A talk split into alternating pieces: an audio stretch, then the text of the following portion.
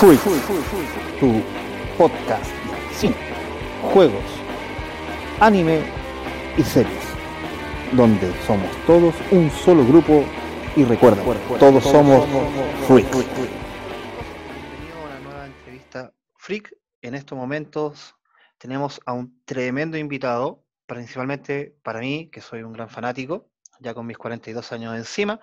Estamos hablando de un gran actor, animador, guionista, compositor, dramaturgo, productor de teatro y televisión, director teatral, creador de estos grandes programas infantiles conocidos como Pipiripao y el show de Don Roberto Nicolini. Don Roberto, ¿cómo está usted?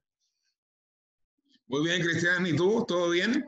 Bien, con el favor de Dios, aún en ¿Me periodo de... explicar por qué la entrevista- ¿Me puede explicar por qué la entrevista freak? Me encanta el término, pero ¿por qué? ¿Por qué freak? ¿Qué, qué, ¿De qué tenemos que hablar que sea bien friqueado?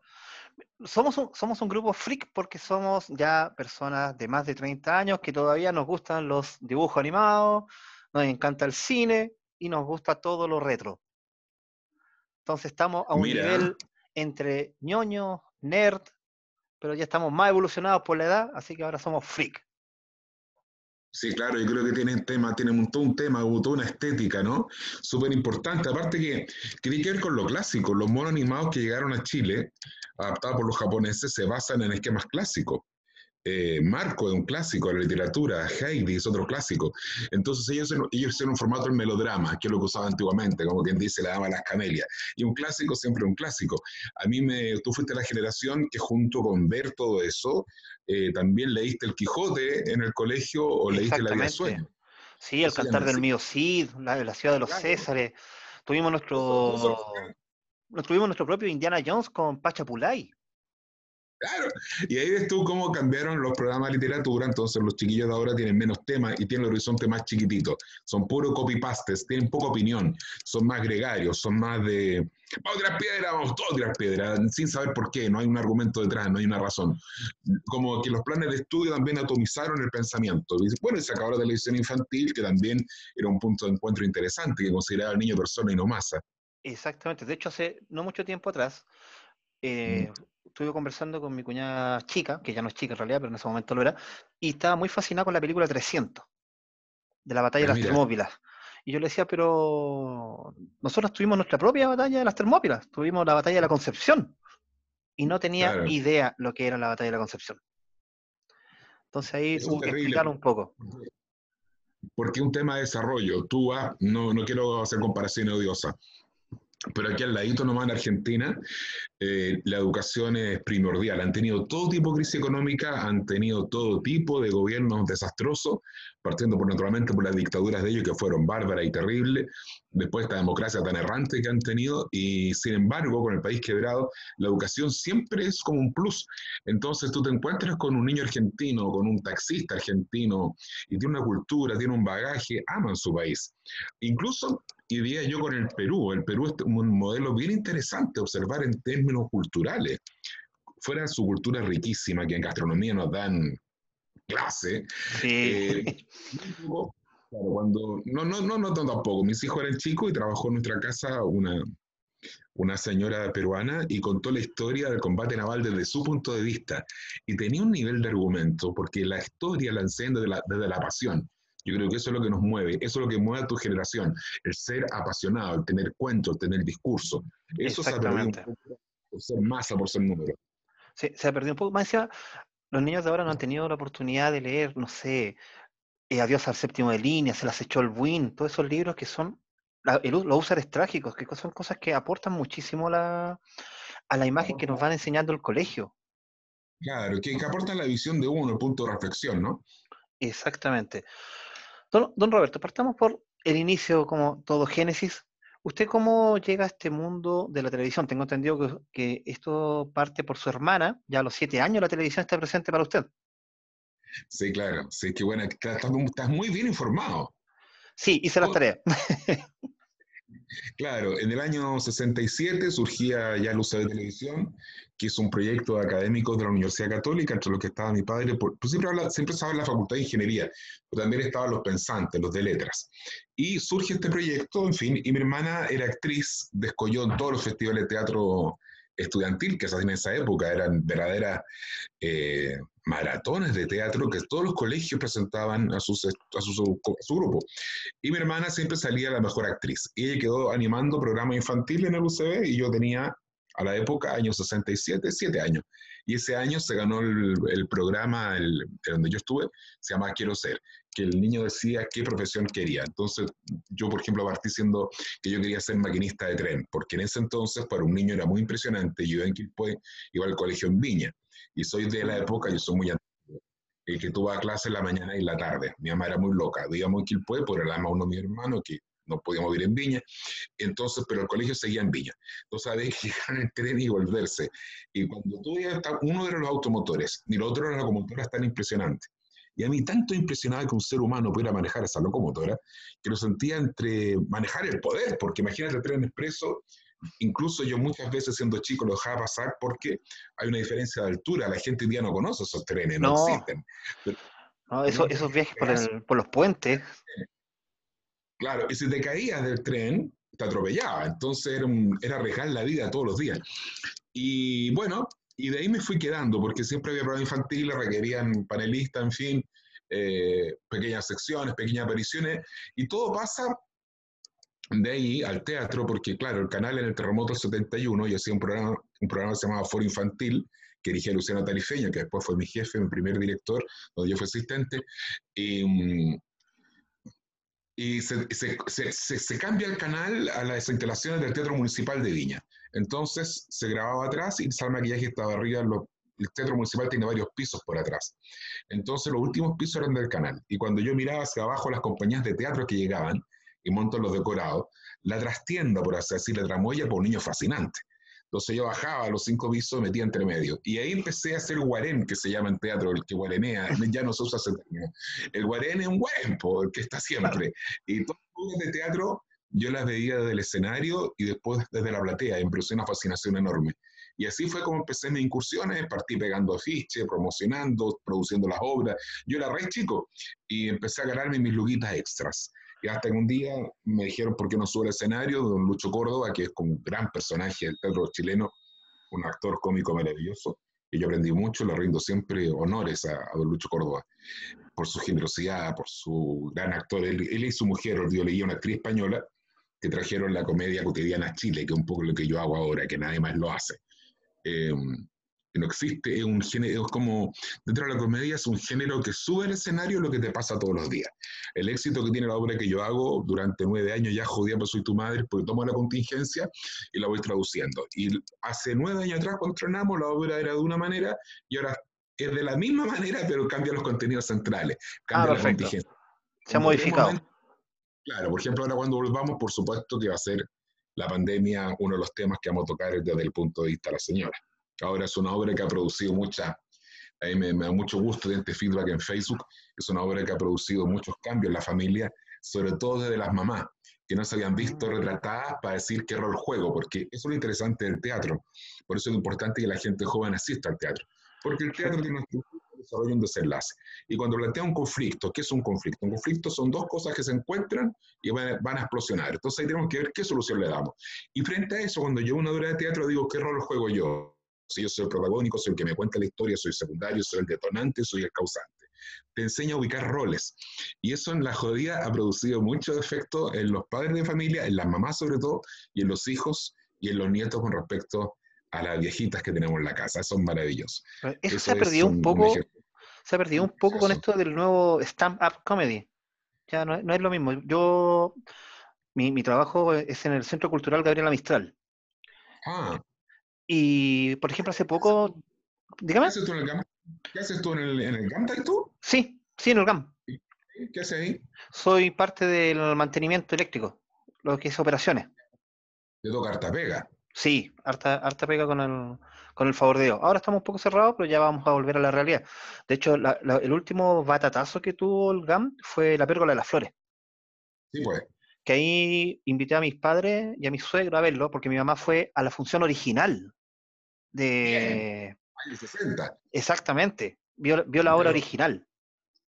Y ahora tuvo la oportunidad de volver a sentarse y ver la pérgola de las flores. Mis suegros no habían tenido la oportunidad de asistir nunca al teatro, porque fueron criados en el campo, y ahora tuvieron la oportunidad de ver cómo son las cosas en, en el teatro y quedaron maravillados. Oye, y esta pérgola, yo no la alcancé a ver porque justo vino el estallido y, no, no, coincidíamos porque yo hacía teatro a su vez y juntos bajamos los, empezamos a hacer matiné. ¿Y a, tu, a tus padres les gustó esta versión? Sí, le encantó, le encantó. Eh, fue algo que no, no, esperaban, no esperaban que, si bien se, se, hay algunas pequeñas diferencias, porque por ejemplo la canción de Liliana Ross que canta en otra versión, acá la canta un hombre. Tonadas de medianoche. Claro, Tonadas de medianoche. La, canta como un travesti, más o menos.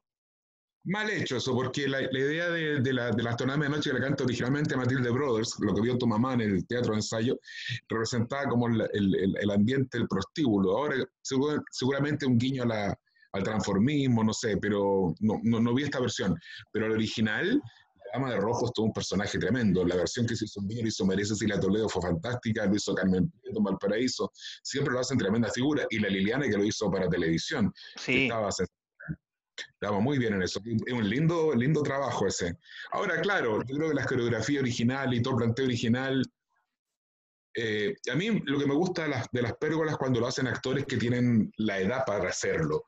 Yo que lo vi con, con grandes actores, ver actores blandengo en el elenco, no, porque es, es como la tabla del uno, pero hay que hacerla bien. Entonces, claro. la pérgola me gustó mucho que hiciera GAM con tremendo esfuerzo, porque hay muchas pérgolas que no cumplen de repente los requisitos y que no pasan más allá del nivel de aficionado o del entusiasmo. La pérgola es una gran obra y muy difícil de hacer. Muy Sí. difícil. Yo Aparte que lo, lo, lo, lo, hermoso que le ha hecho el GAM es que venía la itinerancia, ¿no? Venía la, la idea de hacer gira por todo Chile. Claro. Y con las luces que tienen, da gusto como las lucen. El GAM es un centro cultural que hay que apoyar, que hay que querer, porque además en el trabajo de difusión que hacen, cobran mucho menos el valor real de la entrada. O sea, tú por seis lucas podías ver la Pérgola de las Flores. Claro. En un teatro se podría, porque los costos no, no, tienen, no son absorbidos por el Estado. El GAM es una entidad estatal que funciona muy eficientemente y todos sus trabajadores, porque uno va al GAM y es un agrado. Aquí estamos con cosas de la Sí, la infraestructura acompaña mucho. La gestión, aparte que ahí está la grandísima Pamela López, que da clases de gestión cultural, lo encuentro fantástico.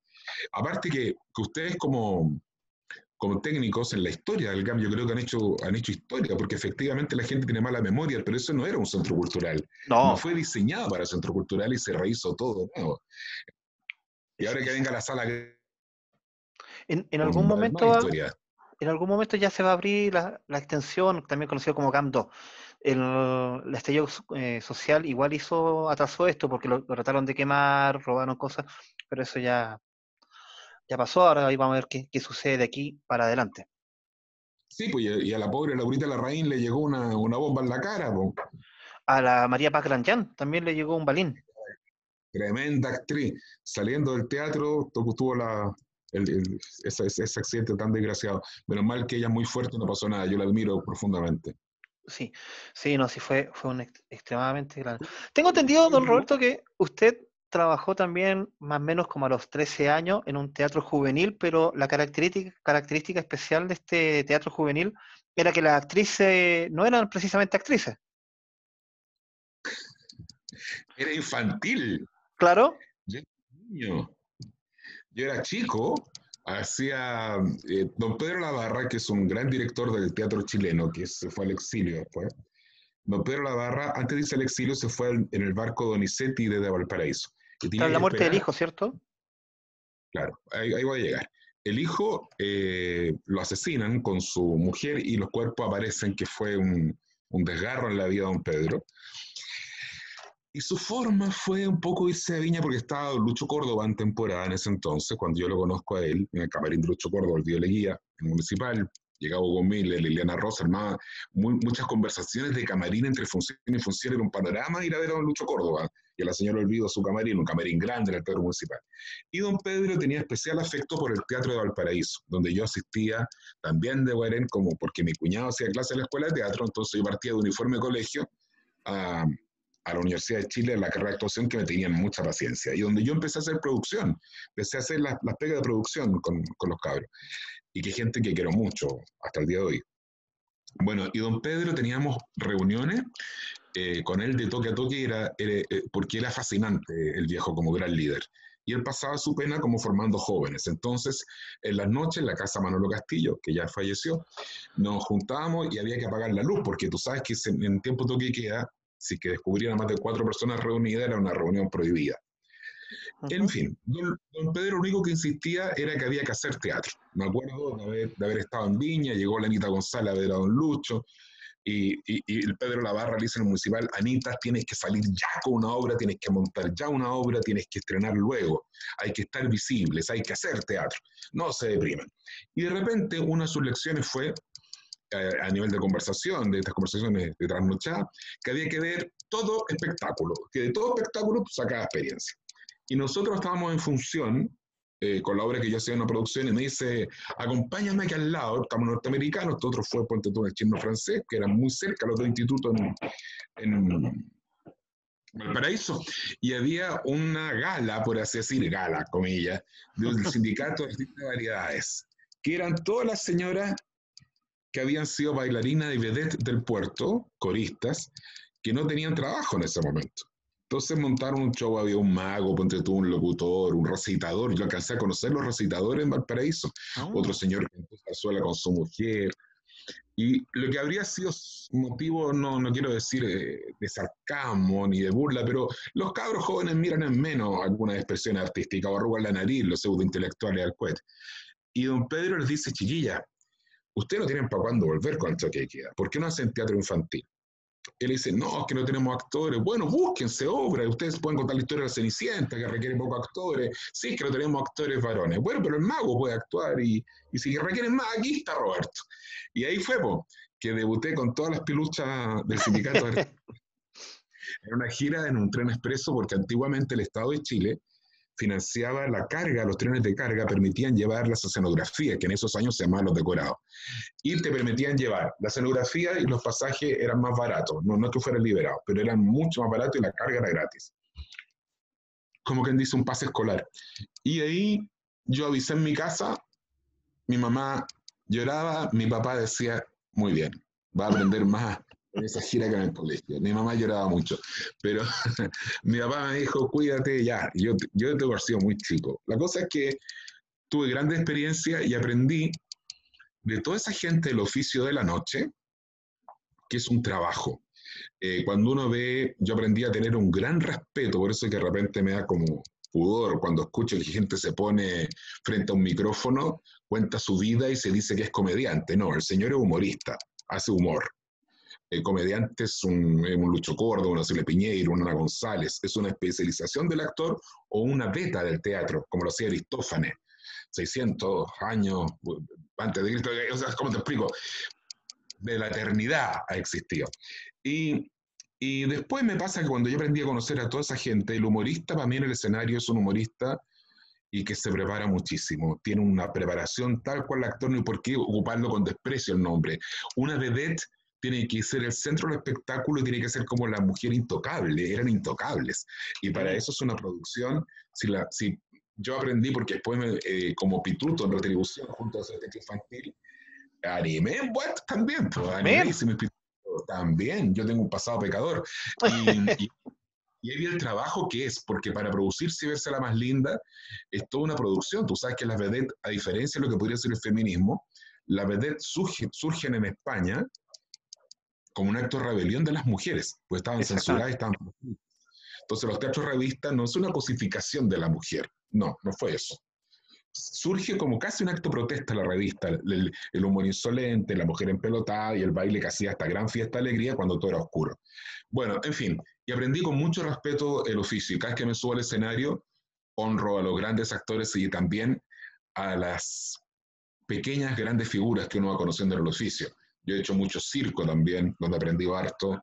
En el teatro, por supuesto, que en mi, en mi casa tengo una sala propia que arrendamos, hacemos la gestión. El galpón estaba vacío, donde no había nada, hicimos todo. Otra gran actriz eh, del medio, Rosita Nicolet, cuando demuele su teatro, nos regala las butacas que quedaron de, ah. eh, eh, de cadáver y con el, con el apoyo del público. Yo solamente vi el público, lo pudimos reconstituir las butacas, quedaron hermosas. Maravilloso. otra gran actriz que es la compañía más antigua de Chile, con su original, que es la compañía Los Cuatro, de los hermanos de Ibachel y Orieta Escame, nos pasaron una, unas tarimas, son unas tarimas articuladas. hemos tenido en el teatro, porque nosotros tuvimos la sala en Viña primero, durante ocho años, y ahora tenemos aquí en Santiago, hemos tenido en el teatro una fuente inagotable de sabiduría de la gente que llegó antes al oficio y que te enamoran para siempre. Aquí nadie ha descubierto la pólvora. Por eso, que a mí me gusta. Viendo su, su currículum, viendo su currículum quedé impresionado porque leí que ha sido desde puerta, árbol, lector de noticias, estuvo en el primer programa de debate político, y creador de programas en el año 83 de Pipiripao. Sí. Lo cual no es poco, es, algo que llega a dar casi una envidia. ¿sí? El primer programa de apertura política fue un desafío que lo pudimos hacer desde Valparaíso. Después llegó la quinta pata del gato, que tuvo más fama, que lo dirigía Artemio Espinosa, que hoy día es sacerdote Artemio, después de quedar viudo. Pero cuando hicimos la guardilla fue cuando tuvimos visibilidad, porque era domingo en la noche. Y bueno, nos costó una llamada de atención, pues yo estuve fuera de pantalla durante un tiempo por recomendación de la, gente de la época, porque no se podía hablar de, determinados temas y Valparaíso siempre es, eh, yo recuerdo mucho, previo a ese programa, cuando leí noticia en, en UCB, que lo dirigía el gran Víctor Bielefeld, el canal, un, hombre de televisión que sí sabe el oficio. Crónica, ¿cierto? Eh, y el departamento de, prensa de UCB lo dirigía Juan Rojas González, que es un tremendo maestro del periodismo. Y en tiempos difíciles, Juan Rojas nunca claudicó la información por lo que se tendría que haber dicho correctamente. Entonces hubo la recomendación de terminar con el noticiario. ¿Por qué ah. digo esto? Porque Valparaíso, tú sabes que la gente bota basura en las quebradas. Claro. cuando se produce un incendio, no es un incendio así nomás, es la escoba. Eh, tú que trabajas en mantención eléctrica, tú me vas a creer que en Valparaíso, patrimonial, no existe un registro de las viejas instalaciones subterráneas, no se han puesto de acuerdo ni la telefonía, ni el paso del gas, ni el paso del agua, ni el paso de la mm. electricidad. Mala Entonces, tú en la calle Victoria te encuentras con un chorizo de canaleta, canalcito, siendo ciudad patrimonial, ¿qué es lo que habría hecho? Si yo hubiera sido, eh, ah, tuviera alguna autoridad. En Valparaíso urge, porque urge desde siempre, hacer un catastro de cada una de las compañías por donde pasan las instalaciones. Entonces, cuando había una explosión en la calle Victoria, te estoy poniendo un, ejemplo, en Albur, eso se multiplicaba, porque ya no era un problema eléctrico, un problema con el gas, un problema con el agua, la zorra, y eso había que transmitirlo. Después, una gran periodista que yo creo mucho, Adriana Osorio, cubría el puerto y no podía inventar que llegaban más barcos los que llegaban. Y naturalmente, año 81, 82, 83, hubo recesión, hubo problemas. En eso había que dar la información, pero siempre, no es que quisiéramos transmitir catástrofe, pero nosotros no teníamos farándula. La farándula se inventa cuando hay falta de información. Cuando tú quieres distraer a la gente, la querés poner más estúpida, tú inventas tu injerto de farándula.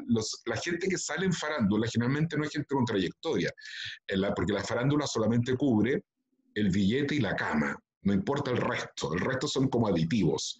Entonces, eh, tú puedes hacer famoso a alguien, lo puedes hacer popular, pero no prestigioso, que es lo que sí da una trayectoria, que es lo que sí te da una diferencia entre un farandulero y un actor de teatro. Antes existían los programas espectáculos, entonces Marina Sáez, Marina Basali, de la Pasalagua, Yolanda Montesino, te orientaban, te decían, vaya al GAM a ver esta producción, vaya al Cine Arte Alameda porque hay tal película que vale la pena, vaya al Normandí, vaya al Cine Arte de Viña, la película que se está dando, irrepetible, en fin, hacían la crítica de cine, de teatro, de ópera, de ballet, en un matinal, donde hoy día lo que importa es con quién se acostó la fulana, que no importa qué trayectoria tenga, o el fulano no importa qué trayectoria tenga.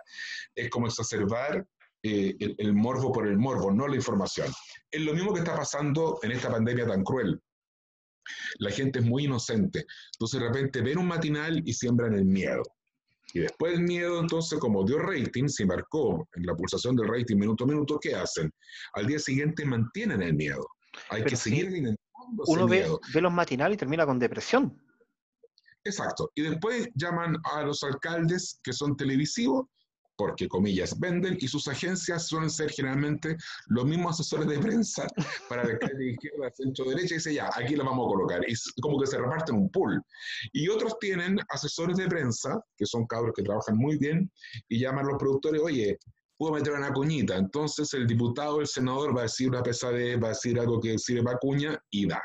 Hoy día es gravísimo de que de repente con esta ficción que ha generado de país paralelo este consumo de, de la cosa tan chata que no, que no contribuye a nada, de repente existe una acusación al voleo y lo que tú escuchaste se amplificó y quedó la escoba y, y, siempre, siempre, siempre, siempre, siempre el desmentido no se lee. ah, no, por supuesto. Da mucho más rating acusar a alguien, acusar de algo y después, bueno, que quiera Tendalaya no se hace responsable o están buscando otra cosa. Somos un país con muy mala, muy mala memoria, somos muy mala memoria y porque porque vimos estos ciclos de, la papita del día, el escándalo de la semana, y con eso alimentamos a la gente. Y la gente se deja comprar eso. Eh, yo encuentro terrible. La situación de la pandemia es fuerte. Por supuesto que es fuerte, pero mm, ahí tienes tú las cuñas, lo mal que han hecho. Cuando salen todo acuñando el término, esto le pasa a los mayores de alto riesgo. Ah, claro joven. ¿Por qué? Porque empiezan a cosificar. ¿Y por qué? Porque mientras, no, mira, mira qué perverso el sistema. Mientras más gente muere, más rating tenemos. Mientras, o sea, es, es un sistema de un triste espectáculo de la realidad. Y sin contar las redes sociales que se han convertido en un verdadero vertedero. O sea, las redes sociales hay que... Yo hay que tener mucho cuidado con las redes sociales. Yo soy muy contento, muy feliz con mi patrón de Facebook, somos más de 60 mil y tenemos ciertos códigos que no entendemos bien y hacemos diálogo constructivo. Pero me asusta un poco el, el la distracción que está teniendo la gente de lo, de lo esencial, de lo real.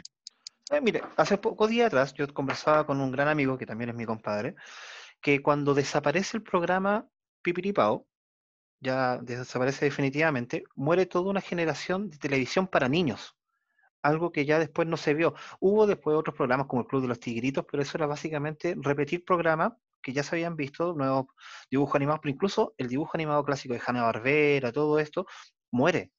Entonces ya no tenemos una televisión que va directamente hacia los niños. Ya los niños ahora, con, esto del cable. sí. Dígame. El caso no alcance con respecto a eso. El primero es que la televisión cuando era universitaria tiene una misión que era educar, informar, entretener, ¿cierto? Por eso el presidente de la época, cuando llega a televisión a Chile, dice, va a ser resguardada por las universidades sus contenidos y el Estado para mantener también los contenidos. Después esto se liberaliza y el mercado no regula todo. Entre las cosas que no regula el mercado cuando llegan los monos animados, cuando tú compras un paquete o pactas un paquete de dibujo animado con una distribuidora, te mandan, te obligan a comprar el mono que da rating con el mono que no da rating. Viene todo en un paquete, ¿correcto? Dentro de ese paquete llega mucha estética de monos animados que aquí no se conoce en Occidente, pero que son para adultos. Entonces, en esa época, cuando existía Pipiripao, habitaba don Carlos Morales o quien lo vea Cornejo, me acuerdo que veían todos los capítulos de todos los monos. Incluso yo vi monos rechazados en el UCB que después están en la franja matinal de Chilevisión, cuando era Pornovisión, ¿cómo le decían? Ah, sí, Pornovisión. Cuando, cuando pasó de ser de RTU a Chilevisión. Claro, y levantaba mucho rating porque los monos y monstruos me colocaban en escena lo que venía en la noche, que eran puras cosas de camas, situación de ese Infieles y todos esos temas. Y metían entre medio la campita. Bueno, el dibujo animado la estética del dibujo animado tiene una razón de ser. Entonces, ¿qué pasó? Hanna Barbera y todo lo que tú cuentas vendían las series. Pero después, cuando llega la invasión de los monos japoneses, que llegó, si tú te fijas, todo Japón se vendió. Empezaron a llegar los autos japoneses, los televisores japoneses, los, los, electrodomésticos japoneses, eh, los autitos japoneses que no existían, el sushi. El sushi, yo siempre digo, se come gracias al pipiribao, porque fue Japón tan inteligente cuando vendió Japón al mundo, lo hizo en todos sus niveles, en gastronómico, en cultural, en televisivo. Entonces los japoneses no son nada de eso. Dijeron, la gente del occidente consume el melodrama y adaptaron su mono, le agrandaron los ojitos, los dibujos animados, pero no es tan inocente lo que se programa, querido Cristian. O sea, hay una irresponsabilidad en la televisión. Cuando se acaba la televisión infantil, que salimos del aire juntos, Pipiripao, la última etapa que yo hice hace pocos años atrás, cuando volví eh, Pipiripao, el profesor Rossi Cachureo, salimos porque la agrupación de avisadores contrató una encuesta, estaba de moda El Señor de la Querencia, una telenovela que daba Canal 7. Sí, lo recuerdo.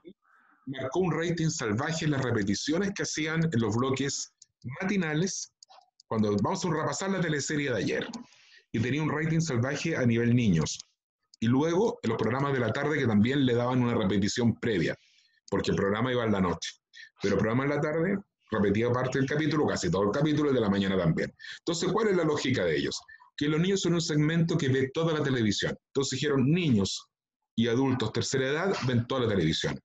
Y cambia el sistema del modelo. Ante la decadencia actual de la televisión, que ya es un modelo decadente, pero falta creatividad nada más, no, no es que haya sido reemplazado por, eh, por las redes. Yo creo que hay una, hay una mentira entre medio. La televisión es un hecho artístico, las redes no.